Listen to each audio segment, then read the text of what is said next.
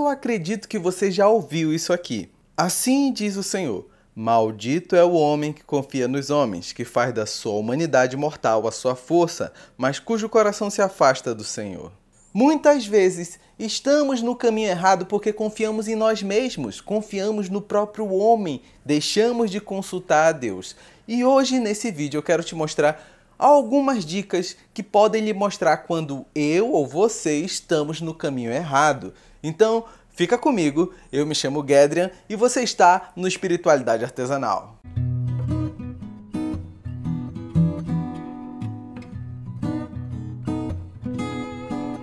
Antes de partir para o assunto, não deixa de seguir as demais redes sociais de espiritualidade artesanal. Através delas eu consigo conversar com você, tirar suas dúvidas, lhe ouvir, é, estarmos caminhando lado a lado para chegarmos à plenitude em Cristo. Então não deixa de seguir as nossas redes sociais, vão estar passando por aqui. Você pode ter todo esse conteúdo aqui no YouTube, no Spotify ou no nosso blog, tá bom? Então links também na descrição, não deixe de seguir. Se toda semana você quiser ter assuntos à luz da Bíblia, espiritualidade sem religiosidade, não deixe de se inscrever aqui, tá bom? Eu tô toda semana trazendo material novo para você. Então, vamos pro tema. Muitas vezes nós temos dificuldade para saber se estamos no caminho certo ou no caminho errado, principalmente se consideramos pelo nosso próprio entendimento. O, a recomendação de Deus é que você o consulte, você entenda quem é Deus e qual é o plano de Deus para mim e para sua vida. Com isso você vai conseguir determinar se o que você está fazendo está no caminho certo ou está no caminho errado. Então, eu vou te mostrar através da Bíblia algumas dicas e recomendações que vão te ajudar a discernir se o que você está fazendo é certo ou é errado. Então, eu vou dar algumas dicas e a última, fica comigo até o final, porque a última é a mais curiosa, mais emblemática talvez, e que exige um pouquinho mais de, de atenção para saber se o que você está fazendo é certo ou errado. A primeira dica que eu te dou para examinar segundo as escrituras é observe se você não está sendo constantemente tentado. O que você está fazendo está lhe tentando ou está lhe promovendo tentações contínuas. Sim, se isso está lhe dando tentações, com certeza não é um caminho saudável, um caminho certo que você está trilhando. E entenda bem, existe a diferença entre a tentação e a aprovação. A tentação não provém de Deus, eu vou deixar os versículos passando por aqui por cima. A tentação é algo que surge do seu próprio coração. Você está se colocando numa situação que você é tentado, que você se vê constantemente inclinado aos seus desejos carnais, sua própria ambição, seus desejos maliciosos, tentado a fazer o que é errado, que desagrada a Deus. Então, se você está em constância com isso, provavelmente esse caminho que você está seguindo não é bom, não é um caminho correto. Então, se é tentação, não é provação, que você está tendo continuamente são desejos da sua própria carne, do seu próprio íntimo, não é um caminho correto. A primeira dica é essa.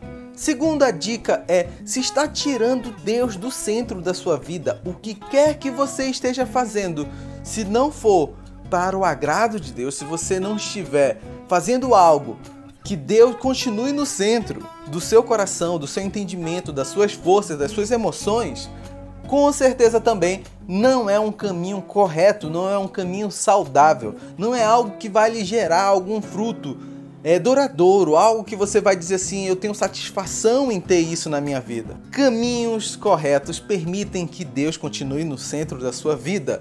Se seu emprego lhe permite ter Deus no centro da sua vida, do seu entendimento, das suas forças, do seu, do seu íntimo, não conflita com o que Deus é dentro do seu coração, é um bom caminho.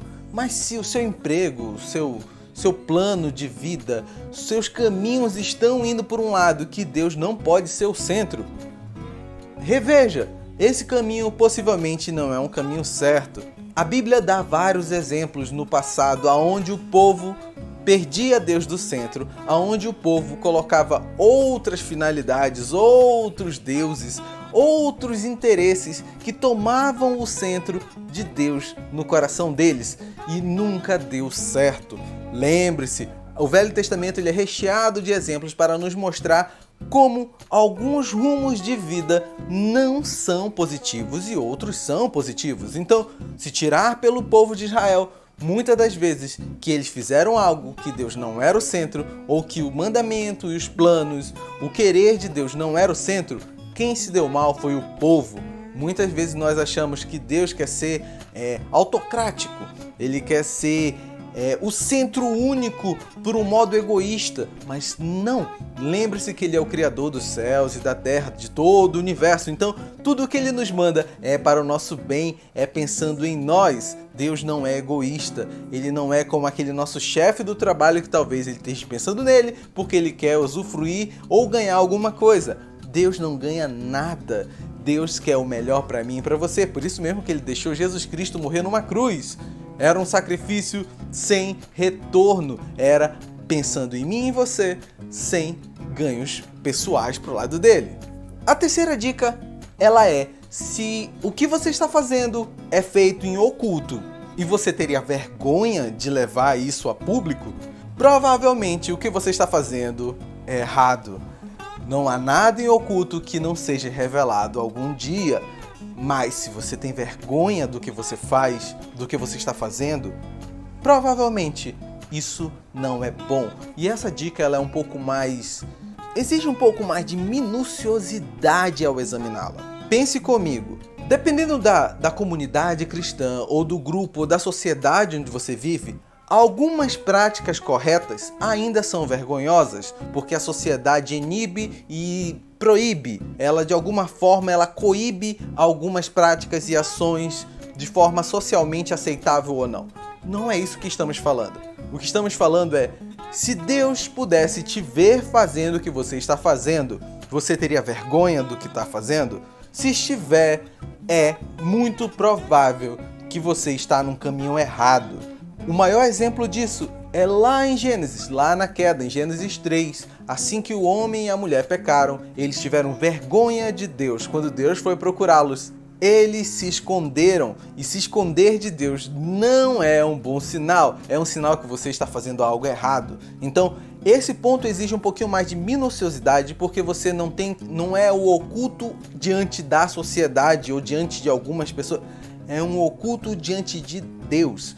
Mas para isso você precisa entender quem é Deus. Não é o Deus que eu ou você formamos, mas é o Deus que Ele é.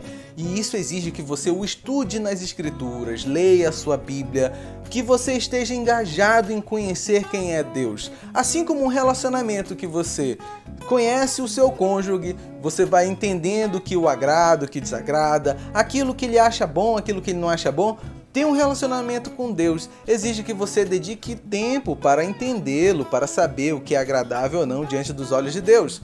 Então, a recomendação é: se for oculto diante de Deus, é um caminho errado, mas para isso exige que você o conheça.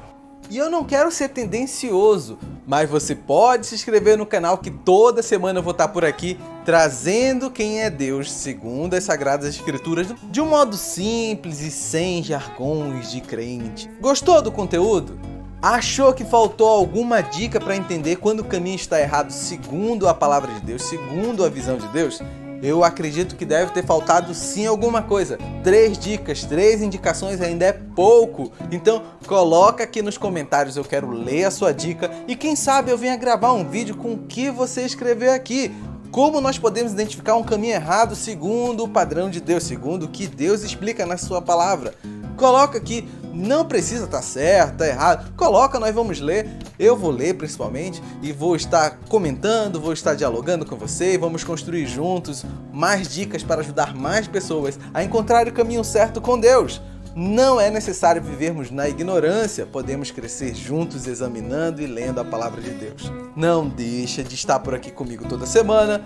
Muito obrigado por ter assistido esse vídeo. Não deixa de compartilhar, não deixa de curtir e não deixa de se alimentar da palavra de Deus, tá bom? Então, sinta-se abraçado e até mais.